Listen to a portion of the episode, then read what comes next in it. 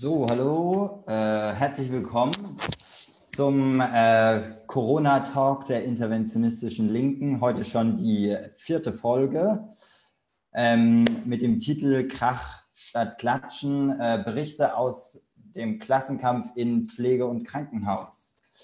Genau, letzte Woche äh, haben wir hier ja schon heiß diskutiert äh, bei dem Thema ähm, die Rolle der radikalen Linken in der Krise.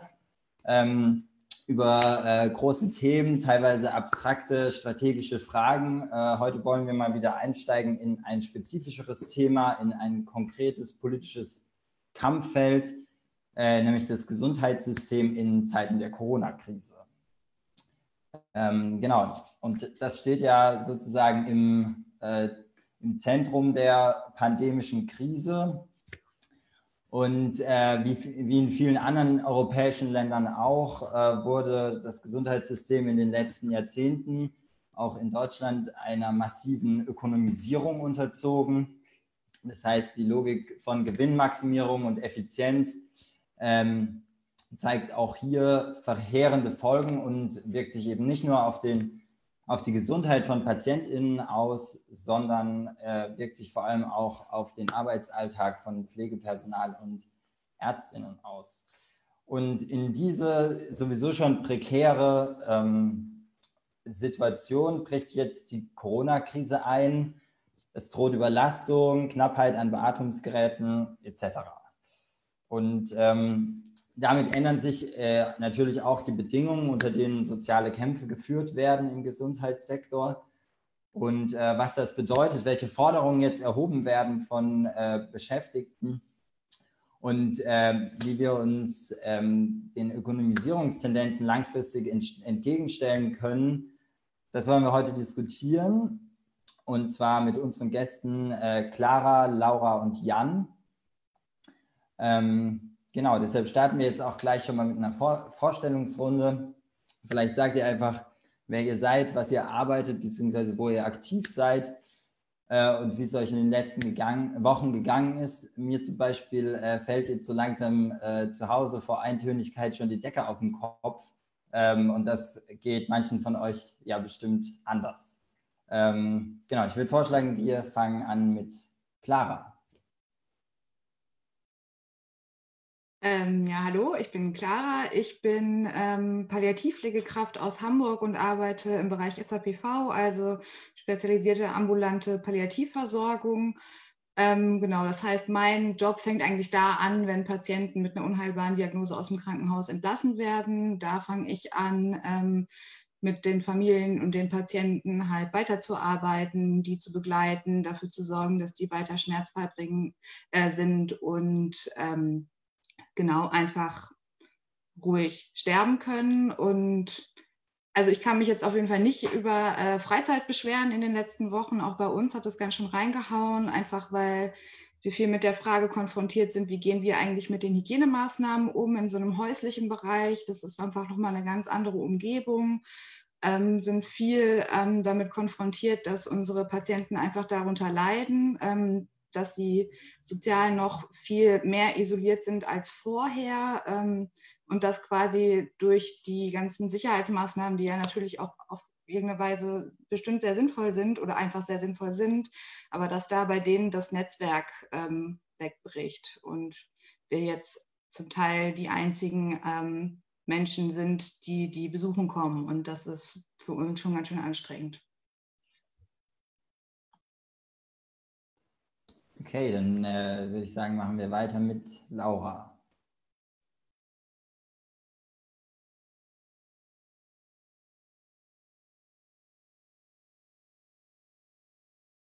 Hallo, ich bin äh, Laura. Ich bin seit 2013 im Berliner Bündnis für mehr Personal im Krankenhaus und seit einigen Jahren auch im Krankenhaus Stadtfabrikbündnis aktiv. Und ich würde sagen, mit Corona sind auf jeden Fall meine Video- und Telefonkonferenzen wirklich explodiert. Ähm, und es ist ganz äh, spannend, was sich jetzt in den letzten Wochen an Organisierung in den Krankenhäusern getan hat. Ich finde es aber insgesamt ein bisschen schade, weil durch diese äh, Online-Kommunikation das Soziale so verloren geht. Ähm, genau, aber gleichzeitig finde ich es motivierend, weil ich das Gefühl habe, dass man auf dem Weg tatsächlich auch nochmal mehr Leute erreicht, als äh, wenn man jetzt immer nur zu physischen Treffen einlädt. Genau. Cool, dann äh, fehlt uns noch Jan. Ja, hallo. Ähm, genau, ich bin äh, Hausarzt in der Poliklinik auf der Veddel. Das ist ein Stadtteilgesundheitszentrum. Ähm, genau, wir haben so ein etwas breiteres Spektrum. Also medizinisch haben wir tatsächlich äh, im Wesentlichen die Allgemeinmedizin, die ich mir mit äh, einem Kollegen teile, aber wir haben eben auch eine Sozialberatung, eine psychologische Beratung und Stadtteilarbeit. Ähm, genau, und das hat sich jetzt alles sehr stark verändert gerade. Ähm, bei uns in, der, in dem Hausarztpraxisteil ist auf jeden Fall so, dass sämtliche Strukturen komplett anders laufen, oder was heißt komplett anders laufen, aber sehr viel anders läuft. Also es sind nur noch sehr wenige Leute bei uns in der Praxis. Wir telefonieren einfach sehr viel, so diese ähm, telefonische Beratung auch dazu, was muss jetzt vielleicht doch nochmal untersucht werden, wofür müssen Leute vielleicht doch nochmal kommen oder wer muss jetzt erstmal zu Hause bleiben oder wer muss ja auf jeden Fall jetzt einen Abstrich kriegen äh, und auf Corona getestet werden. Das sind jetzt gerade so die Hauptthemen, die gerade aufkommen und Genau, also haben wir auf jeden Fall gut zu tun. Es ist jetzt ist einfach vor allem anderes Arbeiten als vorher. Ich würde gar nicht sagen, dass es bisher so viel mehr ist, aber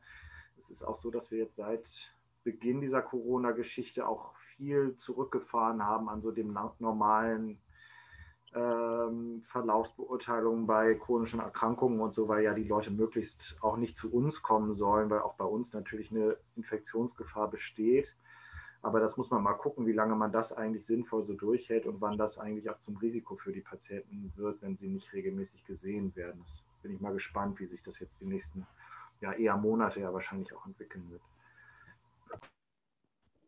Ja, gut, vielen Dank. Äh, für alle, die jetzt gerade erst zugeschaltet haben, hier ist der äh, Corona-Talk der interventionistischen Linken. Vierte Folge, Krach statt Klatschen. Ähm, genau, ähm, wir haben jetzt gerade eine Vorstellungsrunde gemacht und steigen jetzt ein in das Gespräch. Falls ihr unseren Gästen Fragen stellen wollt oder euch an der Diskussion beteiligen wollt, schreibt uns gerne in die Kommentare und wir greifen das dann auf.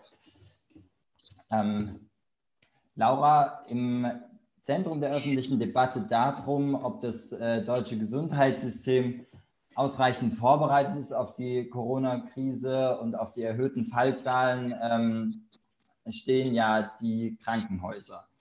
Äh, dort wurde 2004 das sogenannte Fallpauschalenprinzip eingeführt und äh, somit die Krankenhäuser quasi zu äh, betriebswirtschaftlichen Unternehmen mit Profitorientierung umgewandelt. Und als ob das alles nicht schon schlimm genug wäre, kommt jetzt eben auch noch Corona dazu. Äh, kannst du uns erklären, welche Folgen die Ökonomisierung ähm, in so einer gesundheitlichen Krisensituation wie jetzt hat?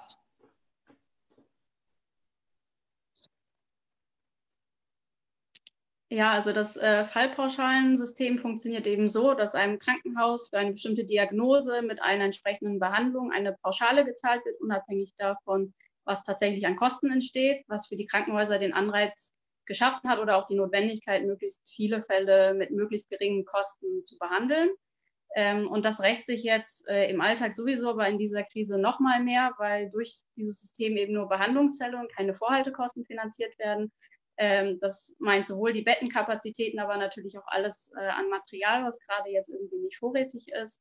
Ähm, das Zweite ist, ähm, dass es jetzt ein hohes Risiko für die Krankenhäuser gibt, äh, Operationen, die medizinisch nicht notwendig sind, aber vielleicht lukrativ, ähm, jetzt abzusagen und dafür Covid-Patientinnen zu behandeln, weil sie eben genau nicht wissen, ähm, genau, wie sich das dann erlöstechnisch für sie umsetzt. Also das heißt, äh, ihr Engagement in dieser Pandemie ist quasi jetzt ein betriebswirtschaftliches Kalkül, welche Pauschale sich eigentlich gerade mehr lohnt oder nicht.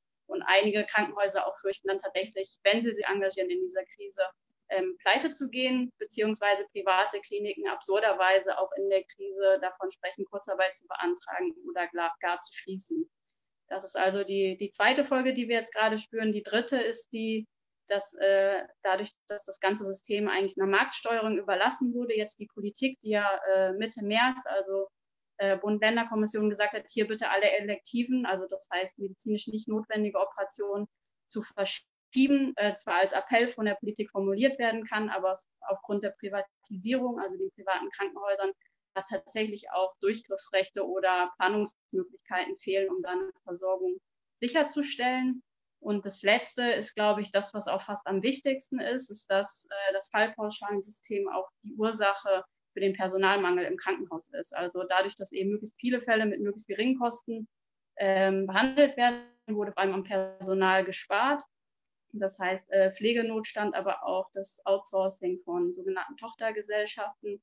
Und äh, deswegen wird jetzt einfach schon seit Jahren im Krisenmodus im Krankenhaus gearbeitet. Und da gibt es eigentlich äh, gar kein Absenken mehr der Arbeitsstandards. Und äh, nachdem sich jetzt die Pflegekräfte da insbesondere die letzten Jahre für eine Verbesserung der Arbeitsbedingungen eingesetzt haben, ist es dann natürlich ein Schlag ins Gesicht, wenn die Personaluntergrenzen ausgesetzt werden und sogar über zwölf Stunden Schichten mit nur neun Stunden Ruhephase jetzt irgendwie diskutiert wird. Ähm, beides äh, würde eben den, genau, die Gesundheit oder die Überlastung der Beschäftigten äh, noch weiter steigern und dann auch eben mit den entsprechenden Konsequenzen für die Versorgungsqualität der Patientinnen. Ja, prekäre Arbeitsverhältnisse und äh, Spar Sparmaßnahmen, äh, es findet sich ja nicht nur im Krankenhaus, sondern auch in der Pflege wieder. Clara, du arbeitest äh, in der Pflege von Hochrisikogruppen und gerade da ist es ja jetzt besonders wichtig, Hygienemaßnahmen einzuhalten.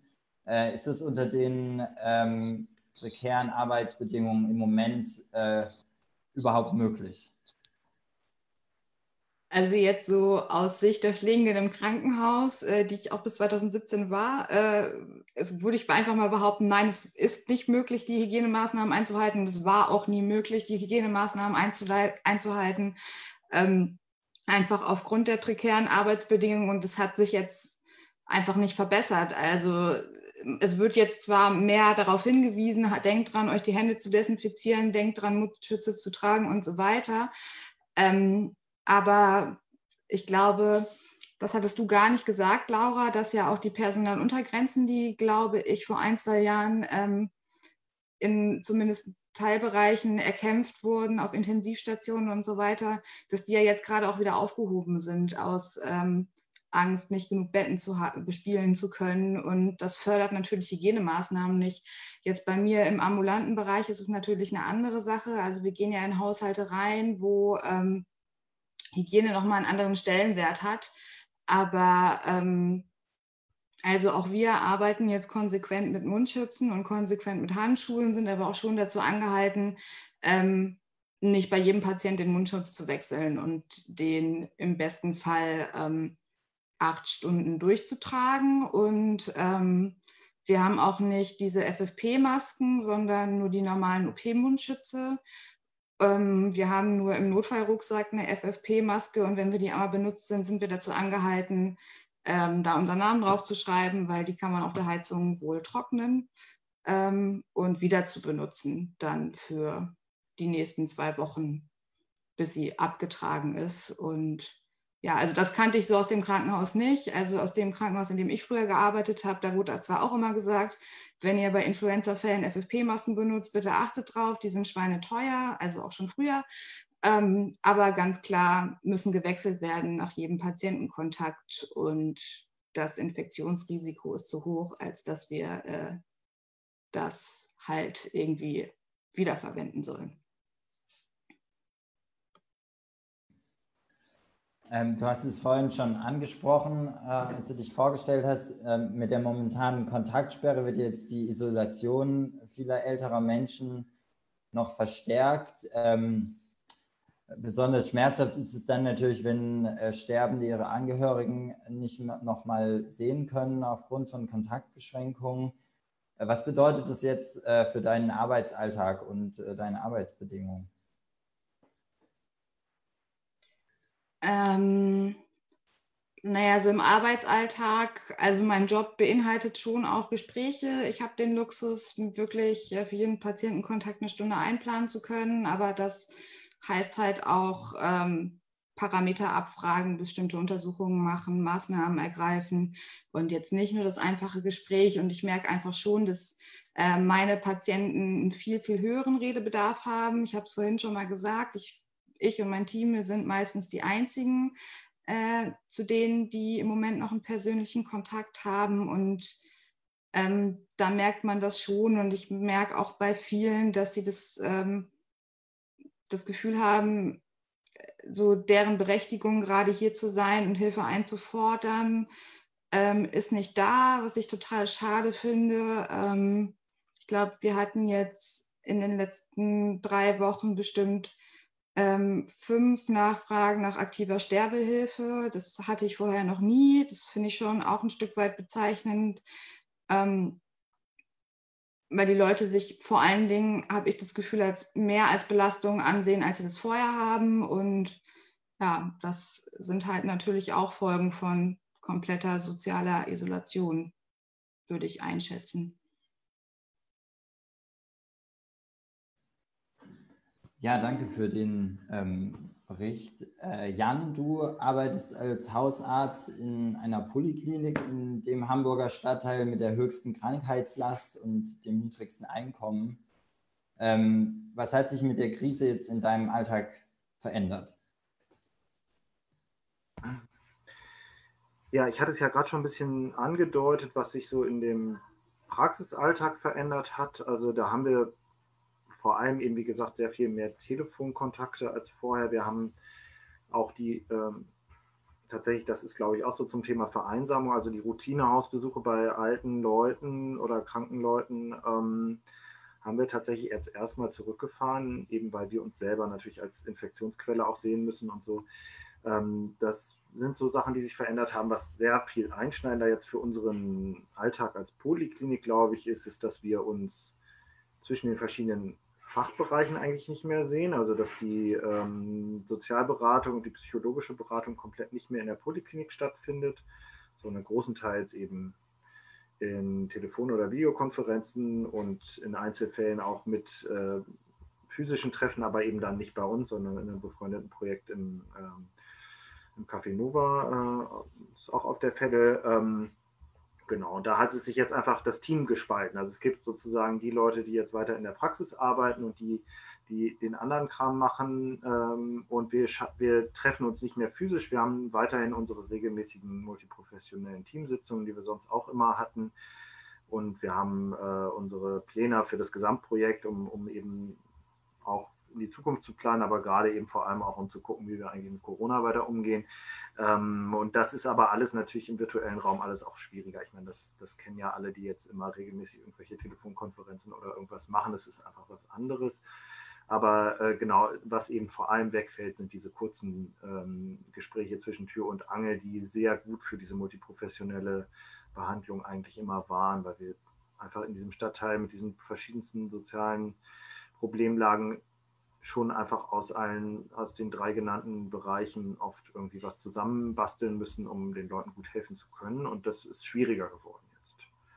Das andere ist, das ist jetzt aber gerade erst am Anfang, das zu sehen. Also das hat die, eine Kollegin aus der psychologischen Beratung jetzt berichtet, dass natürlich diese ganzen Dinge durch soziale Isolation und so so langsam auch durchschlagen, dass es den Leuten schlechter geht, weil sie einsam sind und sowas. Ähm, das wird jetzt, denke ich, aber eher auch, ist glaube ich gerade noch am Anfang, das wird jetzt noch vermehrt auf uns zukommen.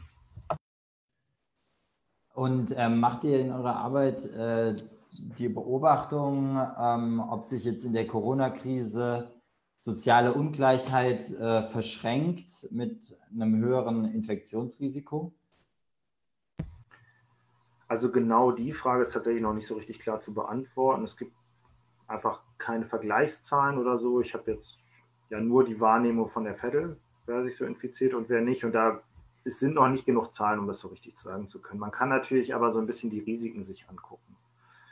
Also es gibt auf jeden Fall auf der Vettel natürlich sehr viel mehr beengten Wohnraum. Wir haben, äh, das habe ich jetzt schon auch beobachtet, dass sozusagen, wenn in einem Haushalt irgendwie jemand an Corona erkrankt, es oft nicht gelingt, also vielleicht einzelne andere aus dem Haushalt davor zu bewahren, aber es stecken sich auf jeden Fall eigentlich immer Leute an oder haben sich dann zum Zeitpunkt der Diagnosestellung schon angesteckt. Und das ist einfach durch diese häufig deutlich engeren Wohnverhältnisse, auch mehr Generationen wohnen und so ein Problem. Und das andere ist natürlich, dass, so, äh, dass diese Quarantänemaßnahmen auch umso härter dann sind in, in so engeren Verhältnissen. Also wir hatten jetzt einen Fall von einem jungen Mädchen, was in eine häusliche Isolierung musste, weil sie Kontakt zu einer Corona-infizierten Person hatte und da wohnen, aber die, die Eltern haben hohes Risiko ähm, für einen schweren Verlauf und entsprechend mussten die sich irgendwie innerhalb dieser Wohnung, wo auch eigentlich sie sonst zu mehreren in einem Zimmer wohnen, irgendwie so organisieren, dass das eben noch einigermaßen mit einem vertretbaren Risiko abläuft und das ist natürlich, heißt letztlich, dass das, dieses Mädchen nicht mehr aus seinem Zimmer durfte quasi. Ne? Das für zwei Wochen ist natürlich schon eine ziemlich harte Nummer. Ansonsten kann man so insgesamt natürlich sagen, wir, wir kennen Daten aus Hamburg. Es gibt diesen Hamburger Mobilitätsatlas, der so stadtteilbezogen verschiedene Krankheiten mal aus Krankenkassendaten zusammengesammelt hat. Der ist jetzt auch schon sieben Jahre alt, aber so grob kann man daraus eben sowas ableiten, dass die chronischen Krankheiten, also so Diabetes, äh, Lungenerkrankungen, Herz-Kreislauf-Erkrankungen, die jetzt so als die Risikoerkrankungen für einen schweren Coronavirus-Infektionsverlauf gehandelt werden auf der Veddel und in Wilhelmsburg. Also das ist so der Nachbarstadtteil, das wird in dem Mobilitätsatlas zusammen erfasst, ähm, eben deutlich häufiger auftreten als in vielen anderen Stadtteilen. Also es geht ziemlich klar nach so einer äh, nach so einem sozialen Gradienten. Genau, und das auch, da gibt es jetzt so erste Daten aus den USA, dass ähm, Luftverschmutzung auch so ein Thema ist für einen schweren Verlauf. Und das ist ja auch so ein Klassiker für, dass die ärmeren Stadtteile üblicherweise auch da sind, wo die meisten Abgase hinkommen. Das ist in Hamburg jetzt auch ein bisschen so. Also die Veddel ist direkt am ähm, östlichen Rand des Hafens. Das heißt, so alles, was da an Abgasen bei normaler Westwindlage kommt, zieht einmal über die Veddel. Ähm, und äh, sowas wird sich sicherlich auswirken. Das ist aber bisher eben einfach nur eine reine Risikorechnung. Es gibt noch keine klaren Daten oder Beobachtungen dazu. Und die werden in Deutschland leider auch immer schlecht erfasst. Da müssen wir mal gucken, ob es das überhaupt jemals so richtig belegbar gibt, außer dem, was wir eben jetzt vielleicht an Erfahrungen sammeln können.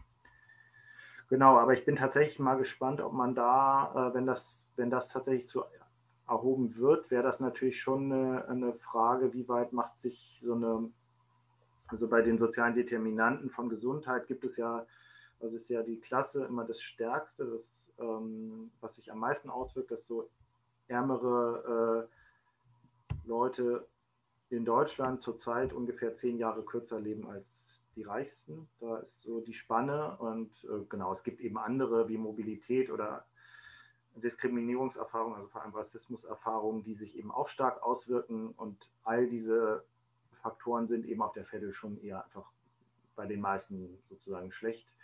Und deswegen würde ich davon ausgehen, dass ähm, diese ganze Ausgangslage, Leute sind eben häufiger krank und dadurch eben auch empfindlicher für, eine schwere, für einen schweren Verlauf, dass sich das auswirken wird. Aber äh, das sind jetzt zugegebenermaßen alles jetzt erstmal Risikoangaben und Vermutungen und man muss dann sehen, wie sich das äh, tatsächlich in, in der Realität ausdrückt.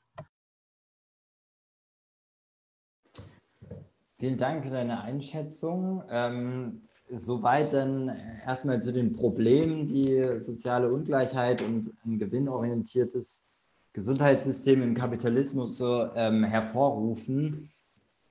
Ähm, Allerdings äh, tut sich ja jetzt im Zuge der äh, Corona-Krise auch ganz viel in der Debatte um Gesundheit und auch um systemrelevante Arbeit. Ähm, deshalb wollen wir jetzt nochmal darüber sprechen, wo es sich lohnt, äh, da jetzt als Bewegung zu intervenieren, wo wir unsere Kritik am Gesundheitssystem äh, auch und gerade jetzt in der Krise äh, sichtbar machen können und sichtbar machen müssen. Ähm, dazu meine erste Frage an äh, Clara. In vielen Städten wird jetzt im Moment dazu aufgerufen, äh, den Beschäftigten in Krankenhäusern und dem Pflegepersonal äh, zu danken, indem man so auf seinen Balkon geht oder ans Fenster und applaudiert. Ähm, und das zeigt ja auch schon mal, dass da ein Bewusstseinswandel stattgefunden hat und äh, deine Arbeit auch irgendwie viel mehr wertgeschätzt wird als davor. Ähm, freut dich die Anerkennung oder würdest du dich da, würdest du dir eigentlich äh, wünschen, dass da mehr passiert als äh, so ein bloßes Lippenbekenntnis ähm, der Dankbarkeit? Ähm, ja, also das mit dem Klatschen ist schon nett. Das wäre schon gelogen, wenn ich sagen würde, dass mich das nicht auf irgendeine Weise freuen würde, aber es reicht natürlich nicht. Also ich meine, ähm, die Pflegebewegung bundesweit sagt seit Jahren, es gibt zu wenig Personal, die Arbeitsbedingungen sind unter aller Sau und ähm, das Gehalt ist überhaupt nicht dementsprechend, was wir an Arbeit leisten. Und ähm, das natürlich schön ist, dass jetzt nochmal in den Fokus gerückt wird und als äh, systemrelevanter Job angesehen wird. Ähm, aber was ich mir natürlich wünschen würde, ist, dass ähm, die Bevölkerung unsere Kämpfe einfach auch weiter unterstützt, wenn die Krise vorbei ist. Weil es wird ja jetzt, sind, soweit ich weiß, 1500 Euro äh, werden jeder Pflegekraft ähm, irgendwie zum Juligehalt mit ausgezahlt, zumindest in bestimmten Bereichen. Das ist natürlich schon mal nett, aber 1500 Euro äh, ist für Lohngruppen, die äh, eh wenig verdienen, das ist nett, aber weiß ich nicht. Also ich finde, es ist nicht ausreichend.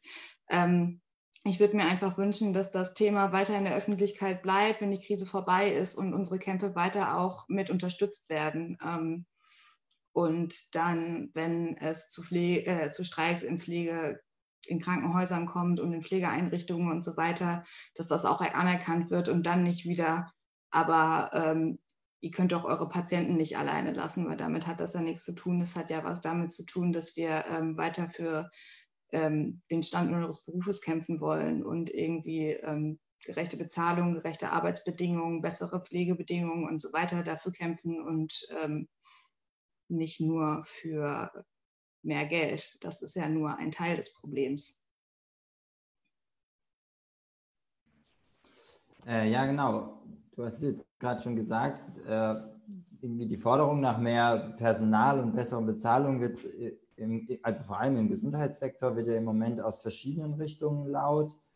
Äh, das löst ja aber noch lange nicht diese Problematik der äh, Gewinnorientierung. Und genau die wird ja im Moment auch ähm, durch die Entwicklung in der Krise massiv in Frage gestellt. Äh, Laura, was muss jetzt passieren, dass wir nach der Krise nicht einfach wieder zum Status quo übergehen? Ja, also ich glaube, ähm, genau, der Gegenentwurf zu dem, wie das Gesundheitssystem gerade organisiert ist, ist natürlich die Vergesellschaftung. Das heißt, äh, ein Gesundheitssystem, das sich am Bedarf und den Bedürfnissen der Menschen, also sowohl der Beschäftigten als auch der Patientinnen orientiert, das demokratisch verwaltet wird, ausreichend finanziert wird und wo es einen gleichen unbürokratischen Zugang für alle gibt. Und wenn man sich anguckt, so welche Forderungen gerade eigentlich aus dieser Krankenhausbewegung gestellt werden, dann sind das genau die. Also Ende März haben hier in Berlin, jetzt auch nur als ein Beispiel von vielen, 40 äh, Beschäftigte von Vivantes und Charité einen offenen Brief an die Politik geschrieben, wo sie eben neben besserer Bezahlung und mehr Personal und äh, vor allem auch einem ausreichenden Gesundheitsschutz der Beschäftigten die Abschaffung des Fallpauschalensystems fordern und auch eine Einbeziehung in die Krisenstäbe. Also an der Stelle auch schon eine Demokratisierung der Versorgungsstrukturen. Und ich glaube, eine wichtige Auseinandersetzung, die noch dazukommen wird, ist eben genau die jetzt um Arbeitszeit, ähm, weil man ja schon sagen muss, dass bei aller Dankbarkeit sich jetzt erstmal die Bedingungen verschlechtert haben äh, durch diese Gesetzgebung. Und äh, genau, wie Clara auch richtig gesagt hat, ja die Aus, äh, Aufhebung der Personaluntergrenzen. Und ich glaube, was jetzt passieren muss, ist eben, dass äh, genau diese Forderungen äh, von uns ernst genommen werden und nicht erst nach der Krise, sondern in der Krise umgesetzt werden. Also genau jetzt. Ähm, und da, glaube ich, dürfen wir auch nicht den Fehler machen, dass wir jetzt irgendwie als Linksradikale sagen, die Forderungen sind uns aber irgendwie zu kleinteilig. Also wenn man sich mal anguckt, die Debatte um ausreichend Schutzmaterial wirft irgendwie Systemfragen über Verstaatlichung von Produktion äh, von diesen Materialien irgendwie auf. Und wenn man irgendwie eine systemgerechte Bezahlung für die fast fünf Millionen Angehörigen fordern würde, die äh, genau ihre Angehörigen eben pflegen zu Hause, dann hätte man da vielleicht auch ähnlich der Wages for Housework-Debatte auch äh, Systemfragen, äh, die sich ergeben würden. Und äh, jetzt aus den, äh, aus den Kämpfen der Vergangenheit äh, um mehr Personal muss man ja auch sagen, dass die Streiks in den Krankenhäusern tatsächlich dazu geführt haben, dass diese Pflegepersonalkosten aus den Fallpauschalen herausgelöst wurden. Das heißt, äh, genau, mit diesem Geld äh, und auf dem Rücken von den Pflegekräften jetzt da kein Gewinn mehr gemacht werden kann. Also es gibt da tatsächlich jetzt eine zweckgebundene, kostendeckende Finanzierung. Und wenn man das auf alle Personalkosten, also wenn man das für alle Personalkosten durchsetzen würde, dann hätte sich das System ein bisschen erübrigt. Und ich glaube, für Außenstehende kann das wie so eine nebensächliche Forderung wirken, die Abschaffung der Fallpauschalen. Aber wenn man sich mal überlegt, dass äh, eine kostendeckende Finanzierung de facto ein Gewinnverbot wäre, äh, dann würde das ja auch für private Anbieter keinen Sinn mehr machen, irgendwie Krankenhäuser zu betreiben. Und die Krankenhausausgaben liegen in Deutschland bei ungefähr 100 Milliarden Euro. Zum Vergleich, der ganze Bundeshaushalt sind 500 Milliarden Euro. Also das ist ein beträchtlicher Teil äh, über eine Million Beschäftigte, äh, dem man da eben genau dieser Marktlogik entziehen könnte. Und ich glaube, da gibt es tatsächlich ein großes Möglichkeitsfenster in diesem Jahr. Äh, also neben Verdi haben sich mittlerweile auch die Arbeitgeberseite, also die Deutsche Krankenhausgesellschaft, für eine Aussetzung der Fallpauschalen äh, ausgesprochen, ähm, was eine massive Verschiebung eigentlich in der ganzen Debatte und der Kräfteverhältnisse ist. Und ähm, genau, ich würde sagen, wenn der 1. Januar 2021 ist und die Fallpauschalen stehen noch, haben wir eine wichtige Chance verpasst. Ähm, Genau, das heißt, was ich glaube, was jetzt konkret ansteht, ist erstmal die äh, Beschäftigten, die sich da gerade organisieren, dabei zu unterstützen, also wo es Kontakte gibt äh, in die Belegschaften oder auch in die Gewerkschaft, das konkret zu unterstützen, damit es eben auch diese Krisenerzählung von der Basis gibt. Also unter dem Hashtag nicht auf unserem Rücken soll eben klar auch deutlich gemacht werden, dass man jetzt irgendwie nicht zulasten der Beschäftigten im Gesundheitswesen hier Politik machen kann, ähm, genau, da wo es Bündnisse in den Städten gibt, irgendwie für mehr Personal im Krankenhaus, in der Pflege, im Gesundheitswesen, wie sie heißen, ähm, die auch unterstützen. Wir haben jetzt in Berlin, was ja auch so ein bisschen zu diesem Titel der Veranstaltung hier geführt hat, ähm, Klatschen ist gut, Krach machen ist besser, äh, wo wir eine Sprachnachricht der Beschäftigten aufgenommen haben und gesagt haben, hier statt zu klatschen, spielt doch lieber mal die Forderungen ab und macht danach Krach, um äh, genau da auch Solidarität sichtbar zu machen. Ähm, genau. Und das nächste, was ich glaube, also neben dieser Stärkung eben genau dieser Berufsgruppen ähm, und ihren Forderungen, ist, glaube ich, jetzt so ein gesellschaftliches Narrativ ähm, oder auch ein Versprechen zu etablieren, das auch nach der Corona-Krise oder dann ja auch sehr wahrscheinlich in einer Wirtschaftskrise Bestand hat. Ähm, also das ist ja auch das, was Clara meinte, dass man nicht jetzt irgendwie genau dankbar ist und danach ist irgendwie äh, sich die Forderungen wieder so in Vergessenheit geraten. Und ich glaube, dass da jetzt zum einen der 1. Mai, der ansteht, also das, ähm, da müssen jetzt eh ganz neue Aktionskonzepte gefunden werden und dass man da vielleicht nur wieder ein bisschen weniger Sozialpartnerschaft und ein bisschen mehr Klassenkampf in diesen Tag reinbringt, um auch so eine Solidarität zwischen allen Berufen, also den systemrelevanten, aber auch allen anderen, die gerade von der Krise betroffen sind, deutlich zu machen. Und am 12. Mai, dem Tag der Pflege, vielleicht nochmal die äh, Perspektive einer Care Revolution, also die feministische Perspektive auf die Corona-Krise auch als Krise der sozialen Reproduktion stark zu machen und eben nicht nur die bezahlte, sondern auch die unbezahlte Pflege in den Blick zu nehmen. Das wären jetzt zwei Aktionstage, die mir innerhalb des nächsten Monats einfallen würden, wo man natürlich auch ähm, als soziale Bewegung oder Zivilgesellschaft äh, nochmal stark was machen sollte. Äh, ja, cool. Äh, vielen Dank schon mal für den äh, spannenden und motivierenden Ausblick. Ähm, wir kommen auch gleich nochmal auf die Frage von äh, linksradikaler Praxis äh, zurück. Ähm, erstmal aber noch eine Frage an, ähm, an Jan. Äh, genau, Laura hat ja jetzt schon Stichwort Vergesellschaftung, Demokratisierung genannt und mit solchen Projekten wie eben den sogenannten Polykliniken werden solche demokratischen oder demokratisch selbstverwalteten Gegenmodelle auf Stadtteilebene äh, ja auch schon äh, umgesetzt. Und dabei geht es euch ja auch vor allem darum, nicht nur Symptome von Krankheiten zu bekämpfen, sondern deren sozialen Ursachen. Ähm, Genau, vielleicht kannst du noch mal was dazu sagen, was bei euch äh, in, in eurer Arztpraxis äh, eigentlich anders läuft als in normalen Arztpraxen und was jetzt eure Strategien sind ähm, in, der, in der momentanen Krisensituation. Genau, also der wesentliche Unterschied zu einer Arztpraxis ist, dass wir keine Arztpraxis sind, sondern eben ein Stadtteilgesundheitszentrum, wo auch ein kleiner Teil davon oder ein einer von mehreren gleich wichtigen Teilen, würde ich sagen, die Arztpraxis ist. Wobei man natürlich sagen muss, klassischerweise so jedenfalls wie wir auf der Vettel angefangen haben, in so eine Versorgungslücke rein. Es gibt eine andere Hausärztin in dem Stadtteil. War das natürlich das, was uns erstmal Türen geöffnet hat, dass wir auch eine Arztpraxis gemacht haben. Aber eben, es geht uns um so eine Versorgung, die ähm, auf mehreren Ebenen stattfindet, eben gerade weil wir so von dieser Theorie herkommen, dass die äh, sozialen Verhältnisse eben sehr viel damit zu tun haben, wie äh, sich Gesundheit auch entwickelt. Ähm, haben wir sowohl eben auf der Versorgungsebene auch die ähm, Sozialberatung und psychologische Beratung mit dabei. Es kommen jetzt ähm, noch weitere Angebote demnächst dazu. Also eine Community Health Nurse, das ist ein Konzept, was es in Deutschland so noch nicht gibt, was in anderen Ländern ähm, schon relativ verbreitet ist. Also eine spezialisierte Pflegekraft, die viel auch so ähm, aufsuchende Arbeit macht, ähm, Schnittstellenmanagement und genau einfach so ein bisschen breiter auch äh, guckt, als das ähm, vielleicht äh, üblicherweise Ärzte oder Ärztinnen tun ähm, und eben auch mehr aufsuchende Arbeit machen kann.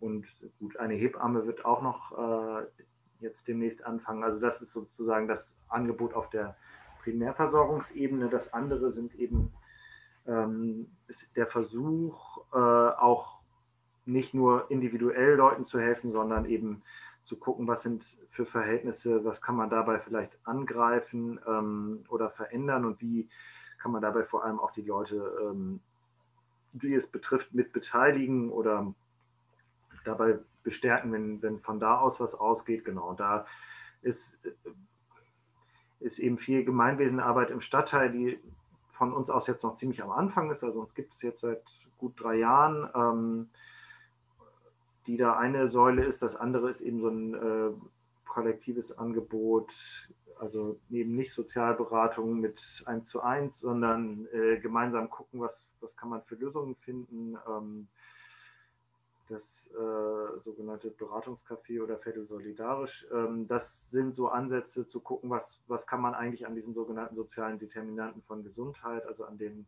Ursachen, die im Sozialen liegen und, und die Gesundheit stark beeinflussen, eigentlich machen.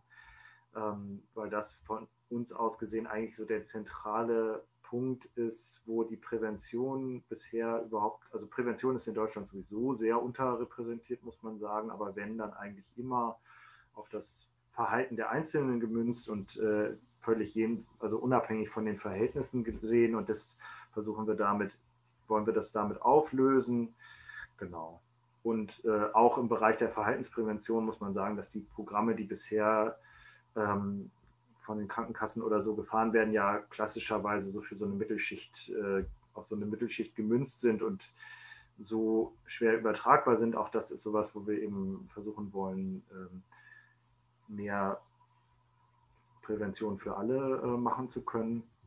Genau, das ist so das vielleicht das Grundprinzip der Poliklinik auf der Vettel. Wir sind eben Teil des Poliklinik-Syndikats. Da sind äh, in verschiedenen Städten Poliklinikprojekte mit drin, äh, die allerdings alle ähm, noch kein Stadtteilgesundheitszentrum haben. Also wir sind bisher das einzige äh, praktische Beispiel in Berlin und in Leipzig geht es jetzt mit einzelnen Angeboten auch schon seit einiger Zeit los, aber ein Zentrum äh, in dem Sinne gibt es da noch nicht.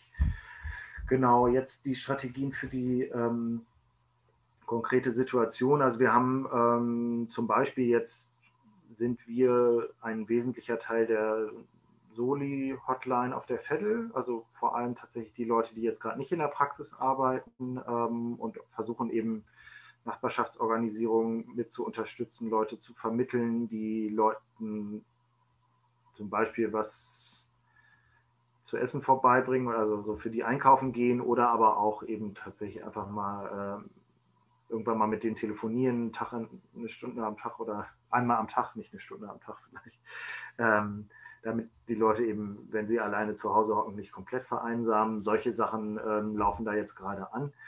Und das ist aber auch was, wo wir jetzt kein fertiges Konzept natürlich aus der Tasche ziehen konnten. Auch wir sind, wie alle von der ganzen Geschichte, natürlich ein bisschen überrascht worden. Ähm, aber es läuft jetzt an. Wir haben bei uns in der Praxis auch angefangen, jetzt ähm, Leute anzurufen, aktiv zu gucken, wie es ihnen geht, ob sie auch zum Beispiel von dieser Hotline schon was gehört haben, die eben zur Risikogruppe gehören. Das sind so die Dinge, die wir jetzt konkret machen. Ob das jetzt gerade irgendeine Auswirkung auf die, das Bild des künftigen ambulanten Gesundheitssystems hat, muss man, glaube ich, mal gucken. Ich glaube ehrlich gesagt, dass wir ähm, auch für die Corona-Krise wahrscheinlich das äh, bessere Konzept haben. Das denke ich schon durch die Zusammenarbeit mit vielen Bereichen und eben auch mehr Austausch untereinander, als das so in einem klassischen ein, zwei Leute machen eine Hausarztpraxis-Ding ähm, läuft. Aber da müssen wir jetzt einfach auch gucken, dass wir, dass wir so ein bisschen Zahlen produzieren und hinterher auch sagen können, das war offenbar auch für so eine Krisensituation das bessere Konzept. Ansonsten ist das, glaube ich, jetzt noch ein langer Weg. Es ist ja, es ist ein bisschen anders als im Klinikbereich. Der ambulante Bereich ist eigentlich zumindest in Westdeutschland schon äh, seit der Nazi-Zeit eben in diesem Einzelunternehmer-Hausarzt-Ding äh, drin. Das heißt, es ist im Grunde durchprivatisiert, es ist relativ reguliert dafür und es verändert sich jetzt eher durch seit der Einführung der medizinischen Versorgungszentren, wo eben mehrere Ärzte zusammen in einer Rechtsform arbeiten können, eher nochmal, tatsächlich ist das nochmal eine zweite Privatisierungswelle leider eher geworden. Es ist zwar eine Chance prinzipiell für größere kollektive Strukturen, klassischerweise wird es jetzt aber von Klinikkonzernen geführt, die, ähm, die eben vor allem da eine Zuweiserstruktur raus, draus machen wollen, aber eben auch da Gewinn draus holen. Das heißt, faktisch auch Kassensitze aus Stadtteilen, wo es nicht so viele Privatversicherte gibt, abziehen und die woanders hinsetzen. Das ist das andere Ding. In Hamburg ist es jedenfalls so, in vielen anderen großen Städten auch, dass der gesamte Bereich so von der Verteilung der, der ähm, Kassensitze ähm, einfach die ganze Stadt ein Bereich ist. Und es muss ein Ausschuss aus äh, der Kassenärztlichen Vereinigung, Krankenkassenvertretern und ich weiß nicht genau, wer da noch alles drin sitz, ähm, zustimmen im Prinzip bei jedem Umzug, aber das wird in aller Regel gemacht und in seltenen Fällen mal nicht. Aber es äh, ist jedenfalls letztlich so, dass dadurch sich äh, die Verteilung der Kassensitze, also der Orte, wo Hausarztpraxen äh, oder auch andere Facharztpraxen in, in, Hamburg sind, sich die Verteilung nicht an der Menge der Leute oder so verteilt, sondern da, wo es eben am meisten Geld gibt.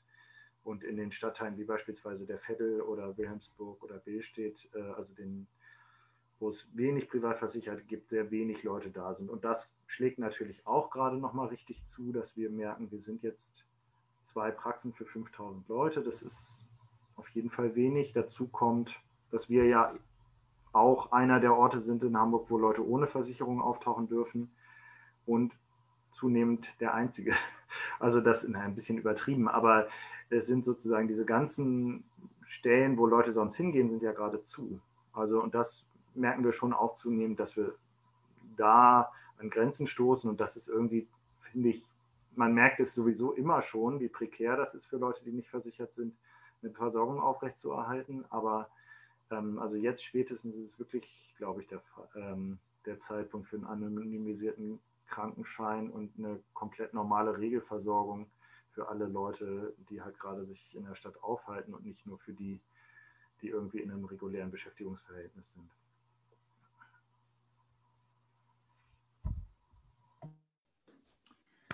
Okay, ähm, dann äh, würde ich jetzt vielleicht nochmal den äh, Schwenk zurück zu, äh, zur konkreten Praxis, ähm, also zu der Frage, was das jetzt für uns äh, als Linksradikale oder auch als äh, Bewegung äh, bedeutet.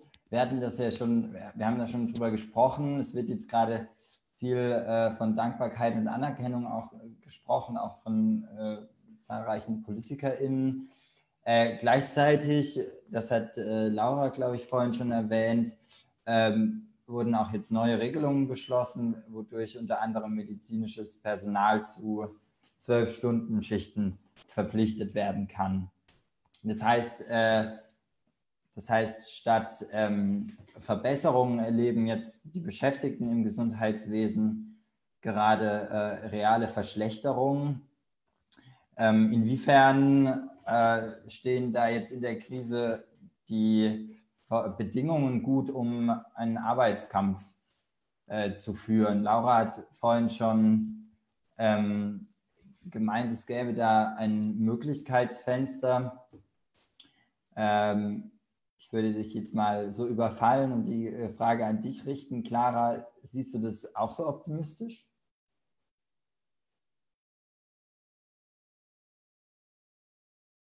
Ach so, soll ich jetzt reden? Ähm, äh, jein, also ich glaube, das Fenster ist da. Es ist ja gerade dieses große Potenzial, dass alle klatschen und so weiter und die Anerkennung da ist und der, die Zustimmung steigt. Und natürlich ist es unsere Aufgabe als radikale Linke, ähm, das jetzt irgendwie in Aktion umzuleiten und dafür zu sorgen, dass die Leute dranbleiben und uns coole Sachen äh, ähm, einfallen zu lassen, äh, wie wir das pushen können und auch weiter irgendwie in, im Öffn in der öffentlichen Debatte halten. Ähm, ob die Pflegekräfte ähm, dazu gerade ähm, bereit sind, weiß ich nicht. Ähm, ich glaube, wir kämpfen auch gegen den großen Berufshabitus an, der irgendwie nochmal so das Helfersyndrom jeder einzelnen Pflegekraft nochmal so ein bisschen kitzelt und sagt so, ja, aber ich tue doch hier was Gutes und so weiter. Und ähm, wir sind die, die diese, ähm, die das irgendwie versuchen müssen umzuleiten und sagen so, ja, aber das ist scheiße, was du hier machst. Du lässt dich hier einfach nur ausbeuten und ähm, das kann es doch nicht sein. So klatschen ist nicht genug. Beantwortet das deine Frage? Laura, vielleicht hast du noch eine bessere Idee.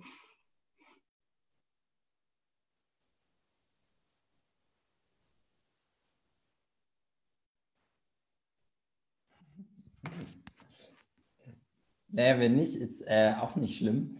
Ähm, ah ja, da bin ich. Okay, super. Ich äh, hatte nur Probleme, hier stumm geschaltet zu sein. Also das Möglichkeitsfenster bezog sich jetzt ganz konkret auf die äh, Abschaffung der Fallpauschalen. Ansonsten würde ich dir äh, in dem einen zustimmen, dass sich erstmal jetzt die Arbeitsbedingungen äh, konkret verschlechtern und auch klarer zustimmen, äh, dass das jetzt nicht die Zeit für Streiks ist. Also wir hatten äh, kurz oder eigentlich, als der erste Corona-Fall in Berlin war, gab es eigentlich einen angekündigten Streik des Charité Facility Managements, also den ausgegründeten Töchtern, der musste abgesagt werden oder den haben sie abgesagt. Genauso auch die Streikvorbereitungen in Schleswig-Holstein mussten irgendwie auf Eis gelegt werden, auch ja erstmal auf unbestimmte Zeit. Das heißt, ich würde auch sagen, so wie in allen anderen unseren politischen Bereichen haben sich da äh, die Bedingungen jetzt erstmal verschlechtert. Ähm, ich würde auch sagen, dass es jetzt mit diesem Klatschen und dem Zuspruch, ähm, es gab schon immer eine breite Unterstützung für das Pflegepersonal. Äh, also auch als die Charité 2015 gestreikt hat, fanden das eigentlich alle gut in Berlin. Äh, das heißt, ich würde sagen, dieses äh, moralische Pfund oder so, wie es jetzt manchmal genannt wird, das gab es auch schon vorher. Ich würde sagen, es gibt eine Chance, dass es mehr in der Öffentlichkeit diskutiert wird. Also das heißt, dass es jetzt mal so ein bisschen aus diesem Nischenthema irgendwie rauskommt und sich mehr Leute damit auseinandersetzen, was denke ich auch äh, Potenzial hat, dass sich äh, später mal mehr an, an Demonstrationen oder Aktionen beteiligen werden.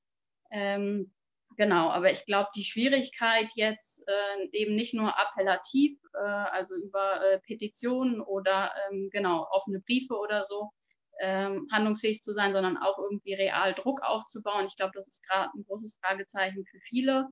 Ähm, und genau, das wird sich auch noch sehr lange hinstrecken. Also im Krankenhaus war es ja schon immer so, dass man gesellschaftlich relevante Arbeit dort tut.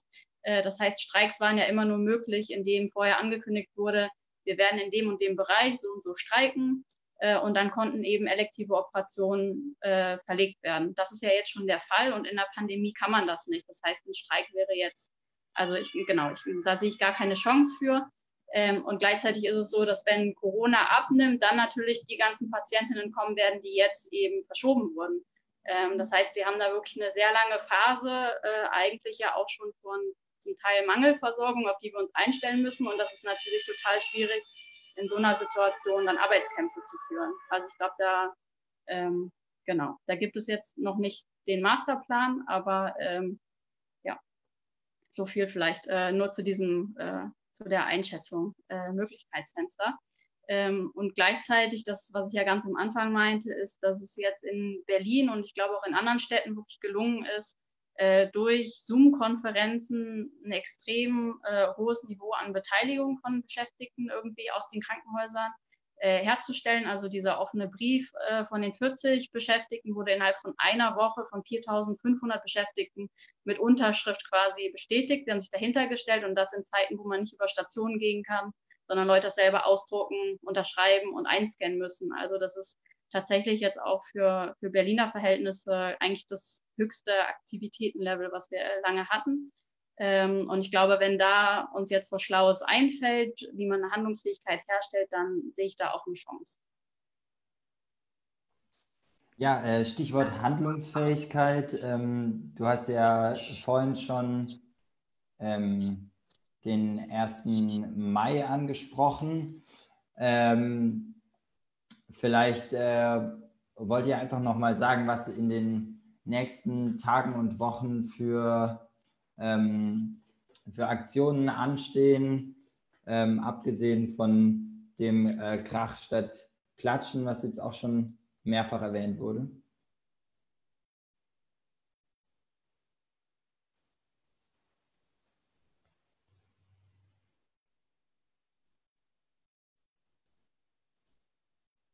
Laura, willst du einfach nochmal oder?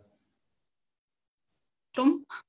Ähm, naja, ich habe es ja im Prinzip eben eigentlich alles schon gesagt. Also wir haben jetzt äh, in Berlin also durch diese 4.500 Unterschriften, äh, mit denen wurden jetzt die Abgeordneten zu einer Zoom-Konferenz tatsächlich auch eingeladen für nächste Woche Freitag, um da auch mit den Politikerinnen über die Forderungen gemeinsam zu diskutieren und im besten Fall sie da auch festzunageln, äh, diese umzusetzen. Das sind jetzt neue Formate, in denen man probiert, dieses Druckaufbauen irgendwie hinzukriegen. Da können sich alle Beschäftigten mit einwählen. Es gibt einen Kreis, äh, der da reden wird. Ähm, und da muss man einfach, genau, muss man mal gucken, was sich dann da auch tatsächlich umsetzen will von den Forderungen, die jetzt gestellt wurden.